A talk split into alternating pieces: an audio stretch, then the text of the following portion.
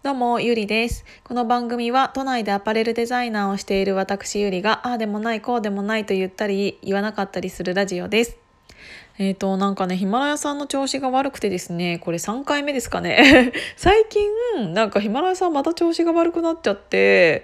なんかなんでだろうな、なんか別に Wi-Fi にしているわけではないんだけど、でも同じようなことを言っているヒマラヤメンバーさんもいたので、なんかやっぱりね、なんかあっち側、あっち側 っていうかヒマラヤ側の問題な気がするんですけどね、勝手に。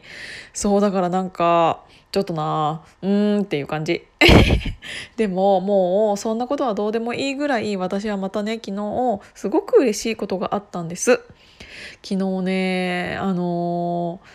すごい初めてかなっていうぐらいうんとあれなんですけどあれなんですけどってあれしか言ってないけどあのラブレターをもらったの。なんか本当に嬉しくてなんかそもそもさ、えーと、手紙というものをいただくことってもうないじゃんもうっていうかなんかないじゃないですか。で今はその SNS とかやっぱりその携帯というものが普及したことによってうんと全然文字を書かなくなってしまったしイコールなんかその便箋とか封筒とかそういうものを選ばなくなってしまった気がしていて気がしていてって言ったっていうかもう確実に。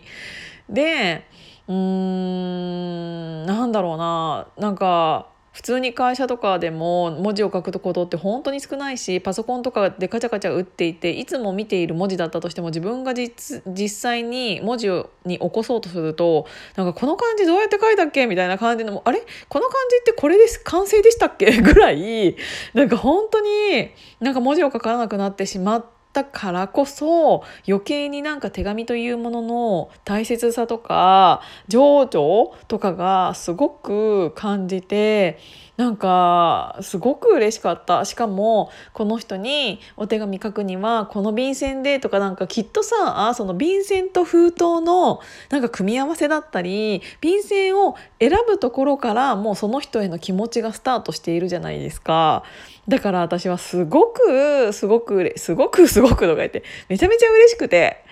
そう。だからなんかあのそのあのお手紙いただいた時にもう本当になんかねちょっと抱きたいって。抱きたいっていうぐらい思った。すごいありがたいって思いました。そう。まあ女の子だったんだけどね。ももちろんっていうか。だから女の子からお手紙をもらえることなんてそんなもうさすがだなと思った。もう本当に使わせていただきます。なんか使わせていただくとか言ったらなんか言い方悪いかもしれないけどなんかすごいやっぱり何て言うんだろう。うーんなんか SN、うんまあ、SNS だけじゃないけどやっぱり LINE とかになんかメールとかになっちゃうと文字って誰が打ってもその文字じゃないですか。だからあのー個性という個性を出そうとするのが難しいかもしれない。どうしても LINE とかだと。なんかスタンプで個性を出すとかあとはなんか言い方？言い回し？あとは点とか丸とか句読点句読点の位置とかなんかあと感覚の開け方とかなんかそういうのでセンスは出るのかもしれないんだけどやっぱりお手紙っていうのはそれ以上にその人が書く文字とかうーんなんかそのペンだってペンん？その紙に合うペンとかなんかいろいろあるじゃないですか。なんかそういうのを選ぶことからのスタートだからもうなんかすごい気持ちが伝わってきて本当に嬉しかったです。本当にありがとうございました。うんなんかああいうのいただけると本当にね嬉しいとかじゃなくても感動。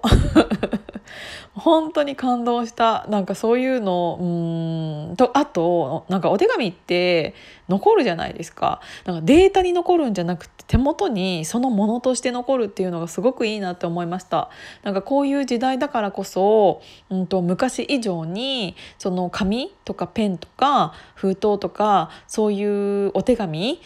をというものの価値っていうのはすごい上がってると思う。だからなんか私もなんか何かそういう大切な時とかうん人に何かを送りたい時とか何かを送りたいというか言葉を送りたい時気持ちを送りたい時にお手紙を渡すのってすごくなんかいいなって思いました。なのでなんか幸せですっていうお話をただただ5分。させていただきました。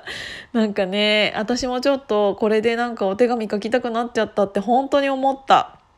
うん、なので、えーと、そんな話でした。あのなんかこれも前置きみたいな感じにしようかなとか思ったんだけどやっぱり長く喋っちゃった。嬉しかったから。ということで今日も聞いていただいてありがとうございました。またね。